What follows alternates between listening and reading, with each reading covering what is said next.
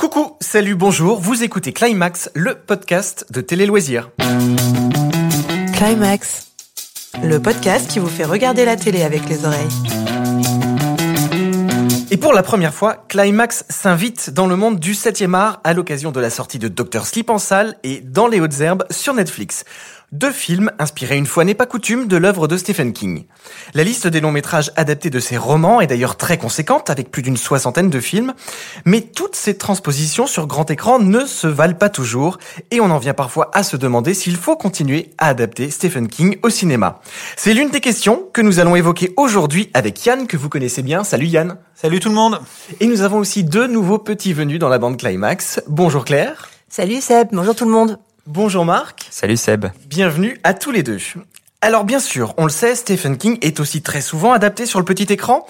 Les dernières séries à s'être inspirées de ses écrits sont Mister Mercedes, que vous pouvez voir en France sur Stars Play, ou 22 11 63, disponible sur les services de VOD. Mais là, on va s'intéresser spécifiquement aux différents films issus des romans de Stephen King. D'ailleurs, pourquoi ces livres sont-ils quasiment systématiquement adaptés?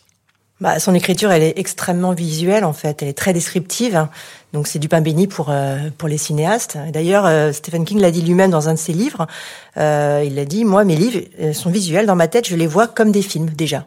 Ouais, c'est aussi un peu le problème potentiellement, qu'il il s'implique des fois un petit peu trop dans ses films. Mais oui, tu as aussi le côté, c'est un auteur, un immense auteur à succès qui représente une, une, évolution, une modernisation de, le, du euh, roman d'horreur américain, qui est un, un, genre vraiment en soi hyper important. C'est vraiment le descendant d'Edgar Poe et de Lovecraft, version populaire. C'est pour ça que c'est un, un, mec qui a, un énorme, qui a eu un énorme succès littéraire et qui évidemment appelle des adaptations et des montagnes de thunes, parce que c'est aussi un peu ça. Le... Ouais, puis je crois que c'est aussi parce que c'est un vrai cinéphile. Euh, depuis la plus tendre enfance, il allait euh, dans les cinémas de quartier. Enfin, il raconte ça. Euh, dès qu'il avait 11-12 ans, il se réfugiait un peu dans les cinémas de quartier parce qu'il a une enfance pas forcément très facile. Et du coup, bah, c'est vrai que pour lui, il a été nourri de séries B, de polar, de science-fiction, de fantastique. Et c'est des trucs qui se retrouvent, je pense, aussi dans son écriture.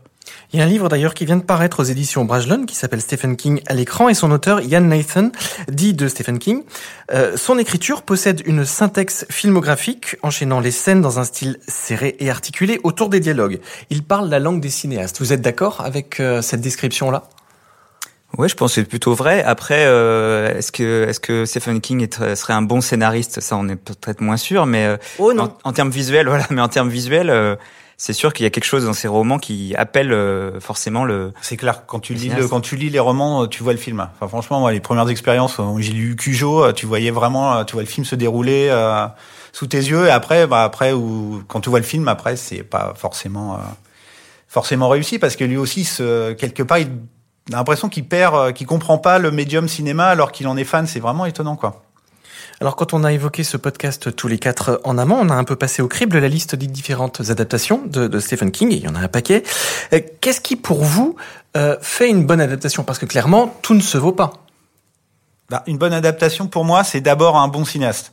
C'est vraiment les meilleures adaptations des, des, des œuvres de Stephen King. C'est par des cinéastes reconnus ou qui sont devenus reconnus après. La première adaptation, c'est Carrie au bal du diable par De Palma. Nous regrettons beaucoup cet incident, Cassie. Je m'appelle Carrie. C'était le De Palma du moitié, première moitié de sa carrière, qui a explosé après. Et après le, le, début des années 80, tous les meilleurs films sont réalisés par des grands auteurs, des grands cinéastes de cette époque-là, ou qui vont devenir des réalisateurs hyper importants après. Mais justement, là, on se demande, est-ce que c'est une bonne adaptation ou un bon film? Ce qui n'est pas forcément toujours la même chose. Dans le cas de Stephen King, on sait qu'il y a des très bons films, on va parler de Shining, euh, sont pas forcément considérés comme des bonnes adaptations. Donc je pense que c'est là où en fait où le, le curseur doit être placé en fait. Oui, pour moi, effectivement, je, suis d'accord avec Yann. C'est un, bon film. Ça doit être un film où le, réalisateur affirme vraiment son point de vue, mais sans forcément trahir l'esprit de Stephen King. Simplement, un point de vue qui se marierait à celui de Stephen King, qui le sublimerait quelque part. Euh, je pense notamment à Carpenter pour Christine, Carrie évidemment pour De Palma. Shining, c'est encore une autre histoire, mais parce que là, euh, clairement, il y a effectivement un point de vue de Kubrick, mais il y a aussi une trahison du récit de l'histoire. Euh, il n'a pas respecté euh, ce que raconte Stephen King dans le bouquin. Oui, bah d'ailleurs, on va en parler tout de suite. Il a toujours détesté en fait cette, cette adaptation. Pourquoi? Ah bah parce que ça ressemble absolument pas à ce qu'il avait écrit dans son livre. En fait, le euh, Stanley Kubrick lui a lavé complètement le côté euh, fantastique du euh, du livre Dans son film, il a rajouté énormément de scènes, mais même d'ailleurs les scènes les plus cultes du film, le, torrent de sang, les deux jumelles, tout ça, c'est- ne sont absolument pas dans le, dans le livre. Lui, il a, il a transformé un livre ouvertement fantastique en euh, espèce de labyrinthe mental, euh, la description euh, vraiment hallucinée et hallucinante d'un homme qui devient fou. Et c'est ça que, Stephen King a complètement détesté, parce qu'il s'est senti, je pense, complètement spolié. Danny Oui, je pense aussi parce que le roman était très important pour euh, Stephen King. Euh, faut se rappeler qu'il a commencé à en poser les bases en 1974, peu après la mort de sa mère. Donc c'est un roman qui est finalement très personnel. Euh, il faisait écho à ses propres problèmes, notamment avec l'alcool euh, à ce moment-là. Euh, donc euh, je pense que a- il a mis beaucoup de lui-même. euh, Je pense qu'il a mis beaucoup de lui-même dans beaucoup de ses romans, mais celui-là était très important. Et effectivement, je pense qu'il s'est senti vraiment trahi par euh, l'adaptation de Kubrick. Et surtout, Kubrick, euh, enfin, aux yeux de Stephen King, Kubrick a oublié de, de décrire le personnage de Jack Torrance comme quelqu'un de fondamentalement, bon au départ, qui progressivement bascule dans la folie au contact de ce, cet hôtel euh, diabolique et démoniaque. Et en fait, Stephen King ne voulait pas de Jack Nicholson comme euh, comme interprète parce qu'il trouvait que c'était un personnage, enfin c'est un acteur qui dès d'emblée donnait une dimension euh, machiavélique au personnage dès le départ. Enfin, en machiavélique, c'est peut-être un peu fort, mais en tout cas quelque chose de malfaisant qui était déjà là en fait. Ouais, c'est clair. Il voulait euh, John Voight, qui est, euh, on avait vu dans Macadam Cowboy, un espèce d'américain euh, classique et qui bascule euh, lentement dans la folie, alors qu'effectivement Nicholson, mec, tu vois tout de suite, c'est très, il a tout le temps joué les, les timbrés au cinéma, donc euh, c'était un peu évident. Même si je trouve que c'est vraiment l'évolution du personnage dans le film est quand même assez impressionnante. Enfin, d'accord. c'est vraiment une relation assez dingue entre lui et son fils. En fait, le truc c'est que lui devient fou et t'as l'impression qu'il embarque son fils avec lui dans la folie, donc les deux deviennent euh, commencent à avoir des hallucinations en parallèle. Et tu te dis, tu es capable de dire quasiment pendant tout le film, mais en fait, il n'y a pas d'élément fantastique, c'est deux, juste deux en train, deux personnages en train de devenir fous, euh, un une folie meurtrière et l'autre qui a tellement peur de son père qu'il commence à se réfugier dans un monde imaginaire. C'est ça qui rend le film complètement ouf. Et aussi, ce qui a énervé Stephen King, c'est que le côté euh, Shining, justement, le, côté médium, mais le pouvoir médiumnique du gamin, n'est pas suffisamment traité par par Kubrick, qui quelque part le laisse un peu de côté pour s'intéresser surtout à l'hôtel finalement, à la, à la malfaisance de l'hôtel en fait. Et puis. Il a tellement, tellement pas aimé cette adaptation qu'il en a refait une, euh, faut, faut le rappeler, avec Mike Garris, Mick Garris, le réalisateur, en 97. Ouais, et alors le- le- la petite anecdote marrante, c'est que bon, il arrêtait pas de bâcher euh, le film depuis la sortie, et euh, ben Kubrick avait toujours les droits d'adaptation. Donc euh, quand Stephen King a décidé de faire son adaptation télé, ben il a été obligé d'aller revoir Kubrick, et Kubrick il a dit oui, mais tu me signes un papier, comme quoi t'arrêtes de dire du mal de Shining. Shining est de nouveau du coup sous le, feu de, l'actualité puisque Doctor Sleep sort au cinéma. Doctor Sleep, c'est la suite de Shining. Mais De quoi ça parle euh, tout simplement ce film? Alors ce bouquin, je crois qu'il a de mémoire qu'il a écrit la sortie, hein, il l'a écrit il y a pas très longtemps, en 2013. Bah, c'est Dan, le petit Dan euh, qu'on a laissé euh, dans le labyrinthe, euh, voilà, qui a survécu à, à Jack Nicholson, qui là maintenant a une trentaine d'années, euh, qui est poursuivi par ses démons, qui comme son père est alcoolique et qui travaille dans un hospice pour accompagner les gens en fin de vie. Et en fait, il a mis un petit peu son ses pouvoirs médiumniques de côté. Enfin, il les a enfouis au, au plus profond de lui-même parce que ça lui rappelle trop de mauvais souvenirs. Mais sauf qu'il là, il va être rattrapé par euh, son passé par une petite, une jeune adolescente qui vient, qui le contacte parce que euh, elle-même a des pouvoirs comme lui et elle est pourchassée par des méchants. C'est la tribu, euh, la tribu du Neuvray qui euh, qui s'intéresse à ces pouvoirs-là, qui veulent les comment dirais comme les aspirer un peu pour euh, s'en nourrir et pour devenir immortels. Alors du coup, ben, au regard des différentes critiques que Stephen King avait émises contre euh, Shining de, de Kubrick, qu'est-ce qu'on peut attendre de ce Doctor Sleep qui vient de sortir en salle? Personnellement, j'en attends pas grand-chose. Bon, j'ai peut-être tort, hein, mais la bande-annonce me fait pas rêver. Bah, le problème, en fait, c'est que à la base, c'est pas forcément un très bon bouquin, donc euh, j'ai un- j'avais un petit peu peur pour le film. Après, euh, j'avais plutôt confiance en Mike Flanagan, qui est un réalisateur intéressant et qui connaît déjà bien l'œuvre de Stephen King. Oui, et en plus euh, Flanagan qui est un fan aussi de Kubrick et qui veut réconcilier les deux, Kubrick et, et euh, Stephen King, avec euh, Dr. Sleep. Et j'ai juste une petite citation. L'idée était de réconcilier le mieux possible le passé pour trouver une solution où il y a des références visuelles claires au film de Kubrick, mais où nous sommes sans doute plus proches du livre de Dr. Sleep. Alors on va arrêter de faire durer le suspense. Vous avez vu le film. Euh, Marc, toi tu en as pensé quoi dans un premier temps? Moi, j'ai un avis plutôt mitigé sur le, le film. Euh, je trouve qu'il y a certaines séquences qui sont très réussies. On reconnaît la patte de Mike Flanagan pour instaurer les ambiances, pour créer une tension. Mais son projet, c'est de finalement de réconcilier euh, Stephen King et Stanley Kubrick. Et il instaure un dialogue euh, avec le film de Kubrick qui finalement est trop artificiel. Et au final, je trouve que c'est ce qui plombe Dr. Sleep, euh, malgré ses qualités évidentes. À vouloir contenter tout le monde, on ne satisfait personne. Yann, tu l'as vu également ce, ce film? Alors, ton avis? Moi, je suis assez d'accord avec Marc, mais j'irais même carrément plus loin. Je trouve Dr. Sleep super cynique dans la tentative de cannibalisation du chef-d'œuvre de Kubrick pour l'inclure de force dans l'univers cinématographique de Stephen King. À l'image de ce scénario euh, indigne qui ressemble à une pâle copie d'un épisode de Buffy contre les vampires avec ces euh, vilains méchants immortels euh, qui font aspirateur à vapeur d'âme de gentils enfants au pouvoir médiumnique bidule là. Et pourtant, c'est en s'éloignant de l'ombre écrasante de son aîné que Flanagan parvient à faire vivre son Dr. Sleep au détour de quelques scènes visuellement impressionnantes. Mais la catastrophe arrive quand Dr. Sleep rivalise frontalement avec Shining. Et là, c'est le drame avec comme symbole ce pauvre Henry Thomas. Mais oui, l'inoubliable Elliot, dit-il extraterrestre, qui reprend le rôle de Jack Torrance. Son imitation grimaçante de Jack Nicholson relève de la pure sidération. C'est un film quelque part honteux sur le principe et super fade dans le résultat. Bravo les mecs. Tu as des pouvoirs magiques. Comme moi. Magique, je sais pas. J'ai toujours appelé ça le Shining. L'actu autour de Stephen King, c'est aussi Dans les hautes herbes, qui est sorti il y a quelques semaines sur Netflix. Euh, vous l'avez vu aussi, qu'est-ce que vous en avez pensé, Claire? Oh là là, la, la cata quoi. J'ai pas du tout aimé. Je me suis ennuyée, je me suis endormie même, hein, je dois le dire. Euh, pas longtemps quand même. J'ai tenté de, de, garder un œil ouvert, mais c'est compliqué. Je trouve que c'est très mal joué. Euh, les personnages n'existent pas. Euh, L'intrigue n'a ni queue ni tête. L'intrigue justement, si tu peux nous la rappeler euh, du coup. Alors c'est un couple qui s'arrête au bord d'un champ. Euh, il entend une voix de gamin qui dit aidez-moi, je suis perdu. Euh, il est dans, dans, des hautes herbes et donc il, il, rentre dans le champ et là, ben, il n'arrive pas à retrouver le gamin et puis il se trouve que ce champ est malfaisant et que eux-mêmes se, sont, se retrouvent perdus. Et puis je vous raconte pas la suite. Il y a d'autres personnes, qui, d'autres personnages qui rentrent dans l'histoire. C'est un champ.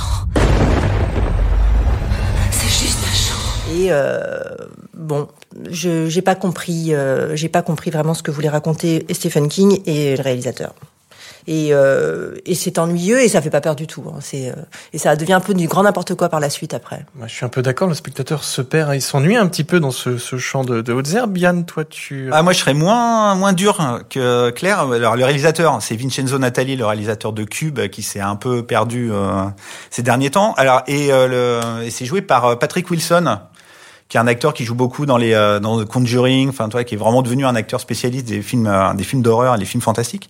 Moi je trouve que le, le principe de base est vraiment excellent. Vraiment le, les des personnes qui se perdent dans l'espace, dans le temps, dans un champ, et savoir jamais quand ils sont, avec qui ils sont. Je trouve que c'est une idée vraiment vraiment excellente. Sauf que effectivement le final il est un peu euh, naouesque en se terminant dans un truc purement horrifique et en plus qui retombe pas vraiment sur ses pattes. Mais je trouve quand même que dans le euh, de euh, mauvaises adaptations des bouquins de Stephen King, je trouve que celui-là, il est plutôt dans la moyenne, euh, plutôt à sauver. Par exemple, cette année, il y a eu euh, deux autres films. Cimetière, le remake du film de Marie Lambert, qui lui est une vraiment, je trouve, une catastrophe parce qu'ils essayent de refaire le film de Marie Lambert en changeant des trucs pour faire genre on a changé des trucs et ça tombe complètement à plat et le truc fait vraiment vraiment pas peur et t'as aussi ça chapitre 2 de Andy Muschietti ça est pas mort un jour, on reviendra aussi. Pareil, qui est la, la suite. Le premier avait euh, vraiment été un carton. Le deuxième, moi, est une pareil, une catastrophe. Ça devient une espèce de caricature du premier, euh, qui était déjà une photocopie des films des années 80. Enfin bon, le, franchement, dans la cette année, le, dans, dans les hautes herbes, c'est pas le plus mauvais. Hein. Bah, tout ça, ça pose quand même une question. Est-ce qu'il faut continuer à adapter Stephen King?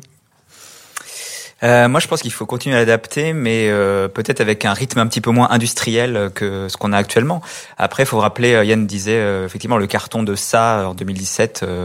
bah, je pense a, a largement contribué à cette vague d'adaptation, même si beaucoup étaient déjà dans les tuyaux. Mais clairement, je pense que là en ce moment, c'est tout ce qui touche de près ou de loin à Stephen King. Bah, on y va. Et puis, euh, faut pas oublier qu'avec toutes les plateformes qui se qui, qui existent maintenant, et eh bien il faut aussi les nourrir ces plateformes. Et donc Stephen King, ben, c'est un bon moyen. Euh, moi, je voilà, je trouve qu'il faudrait peut-être un petit peu mettre la pédale douce. Non, bah c'est mal barré parce que on attend. Euh, il y a James Wan qui va travailler sur les Tommy Knocker, t'as Salem's Lot, Firestarter euh, en remake, euh, The Gingerbread Girl, Miles 81, The Talisman, enfin t'as plein de films et plein de séries, ils veulent relancer Le Fléau et La Tour Sombre en série, enfin bon, on en a... Mais est-ce que tu crois pas que ça va se tarir à un moment euh... Bah, c'est des cycles. Je pense que ça va se tarir comme ça s'était taré un peu dans les adaptations euh, au ciné euh, entre les années 90 et les années 2000 à force de faire des trucs un peu euh, pourris, quoi. Surtout si ça se viande, ouais, c'est ça, si ça marche pas. Mais après, euh, c'est assez délirant la frénésie qu'il y a autour de, de ce King, de King en ce moment. Comme tu dis, c'est des cycles. Moi, je dis, ça dépend qui l'adapte, quoi. Si les studios euh, confient les adaptations à des vrais cinéastes, on revient toujours à la même, à la même histoire. Euh, oui. Oui, moi, je veux bien, euh, évidemment. Mais après, si c'est la course juste, euh, si on voit juste le côté euh, business, c'est rentable, on, se frotte les mains. Non, parce que dans ces cas-là, ben, on, met de côté justement toutes les nuances de l'œuvre de King. on, on lui rend pas hommage en, en ne cherchant que la surenchère du rebond- rebondissement pour euh, arriver à quelque chose d'efficace dans le récit, mais qui, qui gomme un peu toutes les subtilités, toute la richesse de, de l'œuvre de King. Ouais, mais ça, malheureusement, euh, on risque euh, vraiment d'avoir ça parce qu'on est vraiment dans un monde euh, hollywoodien complètement aseptisé, euh, dis- en mode de, en pleine Disneyisation, euh, ce qui fait que ben, ce sera, il y a plus de grands réalisateurs aussi importants euh, à toucher. euh, bah, déjà, il y a plus autant de réalisateurs aussi importants qu'à une époque. Donc euh, pour ceux qui sont vraiment fans de, de Stephen King et qui ont vraiment envie d'apporter quelque chose de nouveau, Flanagan c'est le euh, c'est vraiment le meilleur euh, représentant contemporain Ouais. des mecs qui sont fans de King depuis le début euh, et qui bossent euh, et qui essayent de faire un vrai truc avec ses euh, avec ses œuvres. Mais sinon les autres effectivement. T'as les studios, le poids des studios, euh, l'argent facile, euh, l'horreur facile, enfin je sais pas. Non, il faudrait vraiment un vrai cinéaste hein, qui a envie d'adapter et qui se propose, quoi, qui lève le doigt, qui dise moi je veux bien, mais euh, Un Villeneuve, un Denis Villeneuve. Exactement, euh, je pensais à Villeneuve. Ouais, Nolan, un Christopher Nolan, Voilà. ça pourrait être hyper intéressant de voir des Ouais. grands, des grands réalisateurs contemporains prendre un Ouais. roman de Stephen King, horrifique ou pas horrifique hein, d'ailleurs. qui ont un vrai Ouais. univers à eux, quoi. Puis la question aussi, c'est l'attitude de Stephen King par rapport à tout ça, en fait. C'est-à-dire que lui, il est Exactement. dans une posture maintenant un petit peu euh, distante par rapport à ça. Et donc, j'ai l'impression qu'il voit surtout le côté business, non? En tout cas, il est très impliqué dans tout ce qui se passe, tout ce qui se produit euh, sous son nom. Enfin, Ouais, mais pas par contre, euh, créativement, pas tellement. J'ai l'impression. Alors, ouais, ou peut-être parce qu'il se, je sais pas si c'est, il voit vraiment que le côté business, parce que je pense qu'il est suffisamment riche comme ça. Ouais, je- c'est sûr. tu vois, il a pas vraiment besoin de.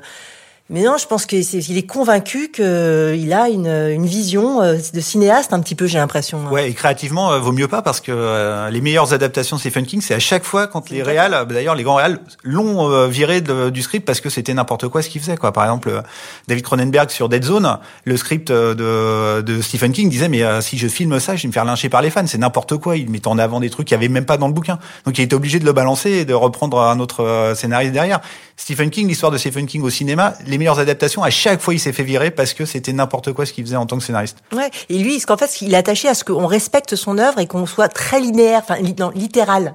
Sauf qu'il faut pas être littéral quand on adapte King parce que justement, euh, ces personnages sont sont, sont com- complexes. euh, euh, ce qu'ils euh, ce qu'ils ce qu'ils ce qu'ils vivent, leur imaginaire, il est complexe à, à traduire aussi à l'image. Et si euh, et c'est pour ça qu'il faut des vrais cinéastes pour traduire sa image. Puisqu'on parle de ces meilleures adaptations, est-ce que vous pensez qu'il y a une période sur laquelle se regroupent euh, les meilleures adaptations des films de... de... Moi, je dirais même une année. Ah oui, laquelle une période, les années 80, Ouais. évidemment, Ouais. qui est son apogée, euh, même artistique et euh, au niveau euh, de vente de bouquins. C'est quand même plus de 300 millions de livres vendus euh, dans toute son histoire. euh, Stephen King, c'est énorme. Et C'est l'année 83 où t'as donc euh, Dead Zone, t'as Christine et euh, ouais, Il y a Cujo aussi. et il y a Cujo. Voilà, c'est vraiment euh, l'année où t'as les films les plus quelque part les plus intéressants. euh. Mais voilà, c'est cette période, euh, cette période-là, c'est vraiment la meilleure période parce que t'avais des grands réalisateurs, Clairement. Georges Romero, David David Cronenberg. Bon, Lewis Stig un petit peu moins, mais bon, l'adaptation de Cujo, elle est quand même vraiment plutôt fidèle et quand même assez prenante. Assez efficace, ouais. Ouais.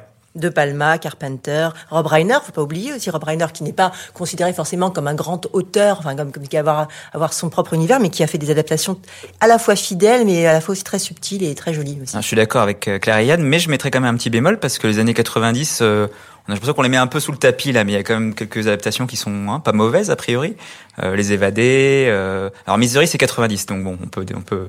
89. 89, 90, bon. C'est entre les deux. Entre les deux, bon. Oui, allez. ben voilà, il y a les évadés quoi. Et Dolores, non, Dolores Claiborne, qui est intéressant. Ah, moi j'aime pas du tout. hein. Ouais, c'est moi, la moi, je m'étais emmerdé, hein, franchement. À la ligne verte. Ligne verte également. Ah, pareil, c'est- Ouais. 90. Ah, c'est moi, c'est le, le pire film de Darabon. euh, il essaye de refaire euh, les évadés en encore plus euh, lourdingue, encore sursignifiant tout le temps. Et puis, euh, enfin, franchement, l'histoire à la fin, c'est, euh, euh, Et puis sur les années 2000 aussi, euh, il y a quand même The Mist, que moi je trouvais un film très intéressant. Ouais, mais c'est Euh, un film, tu vois. C'est un film. Donc effectivement, c'est pas une période, mais il faut Et- quand même euh, un petit peu mettre des bémols. Et... Et aussi, il faut souligner aussi que dans les années 80, il y a eu aussi des mauvaises adaptations. hein. Je pense à Maximum Overdrive.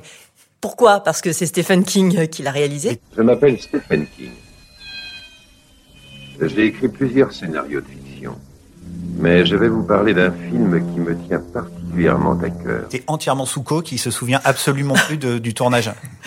Il a raconté, hein, il se souvient absolument plus du, il savait pas quoi- où foutre la caméra et tout. Enfin bon, c'était une- un enfer ce film.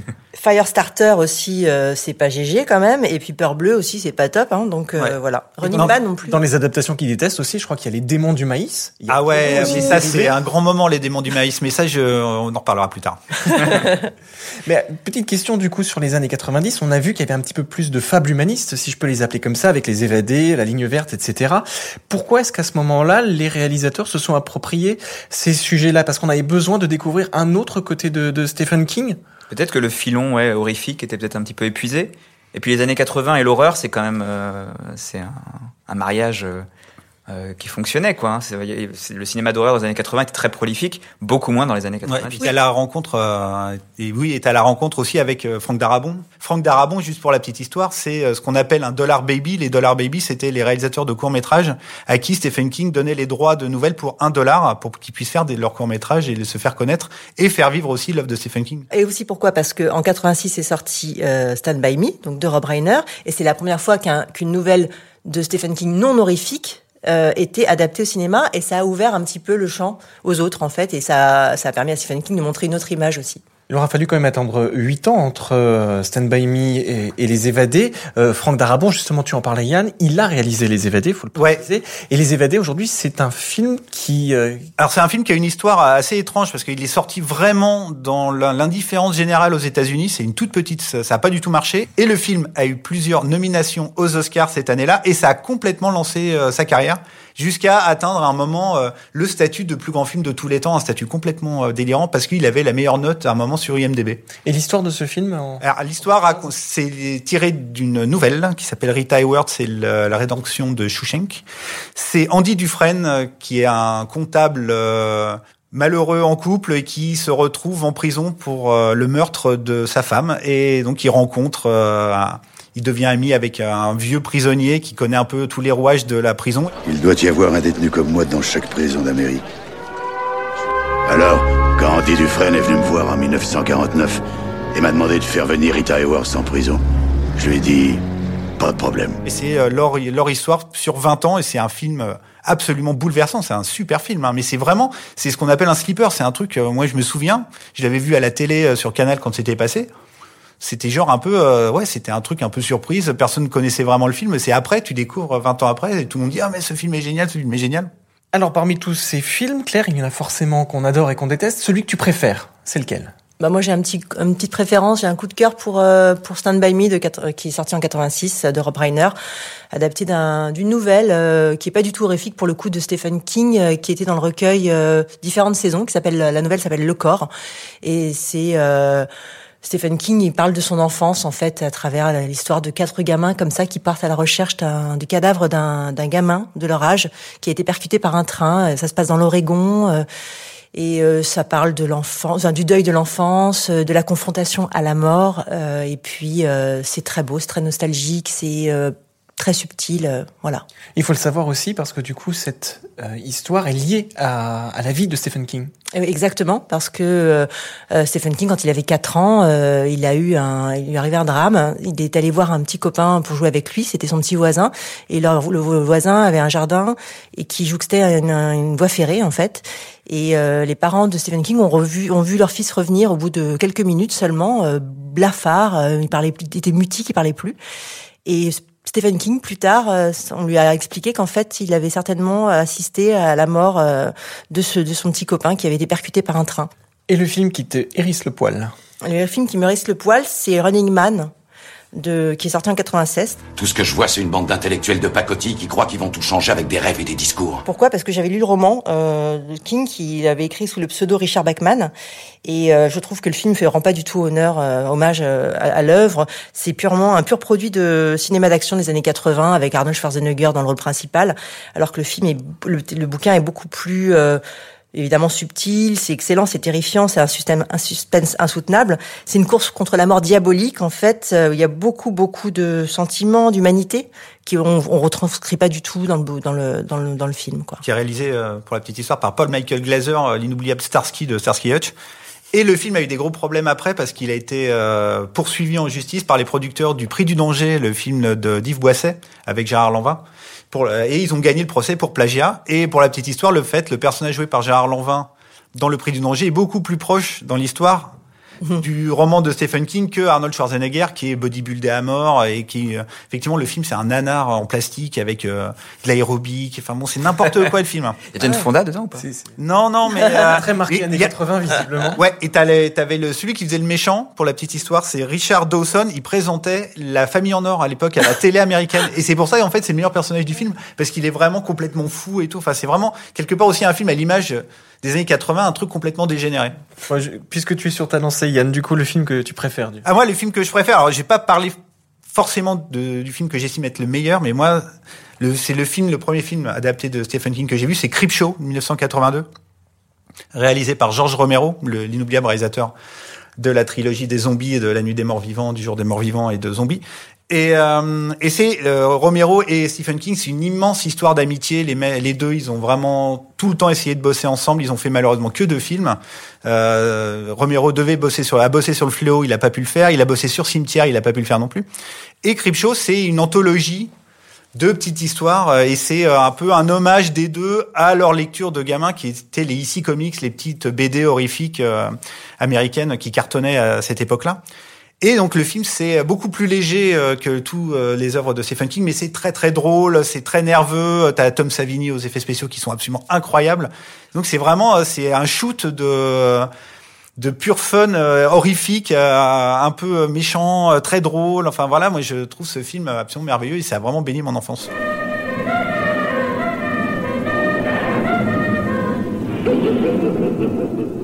Et King et King euh, joue une des une des histoires. hein. Oui, il joue dans une des histoires où il fait une espèce de plouc infernal qui trouve euh, complètement abruti, qui trouve une météorite et ce sketch est absolument euh, vraiment très très drôle. Et il y a un des sketchs les, les, euh, les plus flippants, une des scènes les plus flippantes que j'ai vues au cinéma avec des cafards. C'est tout ce passage-là, c'est le dernier segment, il est fabuleux. Et le plus mauvais film. Alors le plus mauvais film, je vais pas vous parler que d'un seul film, je l'ai mentionné euh, tout à l'heure, c'est Les démons du maïs, 1984 par l'obscur Fritz Kriech. C'est le c'est le premier ratage de, des adaptations de Stephen King et un beau beau ratage, c'est un navet invraisemblable renié par Stephen King lui-même et pour la petite histoire, ce qui est complètement dingue, c'est que ce film a engendré 18 c'est un truc, ce truc est devenu une franchise complètement débile, complètement nanarde, avec que des, des morts complètement in- invraisemblables. En fait, l'histoire, c'est une histoire absolument géniale sur le papier. C'est un couple qui se retrouve dans un village paumé euh, de la campagne américaine qu'adore euh, Stephen King.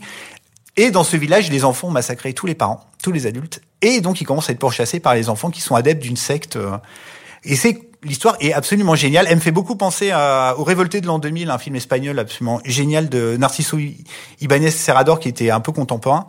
Et les mecs, c'est que des tâcherons derrière. Ils en font mais de la bouillie, c'est à hurler de rire. Et donc il y en a, il y a, il y a neuf suites plus un reboot, c'est absolument n'importe quoi et c'est assez incroyable. Marc. Euh, moi, j'ai choisi Carrie euh, pour mon film préféré, évidemment. Euh, c'est la première adaptation de Stephen King au cinéma. Et euh, je trouve que le film euh, transcende vraiment le matériau d'origine, euh, grâce à la mise en scène de, de Palma, euh, et aussi grâce à l'interprétation euh, complètement euh, habitée euh, de Sissi Spacek. Euh, et c'est d'autant plus un tour de force que le, le livre est plutôt difficile à adapter, parce qu'en en fait, euh, c'est un un espèce de maelstrom de témoignages, de d'articles de journaux fictifs. Il faut rappeler Carrie, donc c'est l'histoire de cette jeune fille euh, euh, qui se découvre des pouvoirs euh, télékinésiques, euh, jeune fille qui est complètement sous le joug de sa mère, qui est une bigote absolue et voilà, et terrifiante.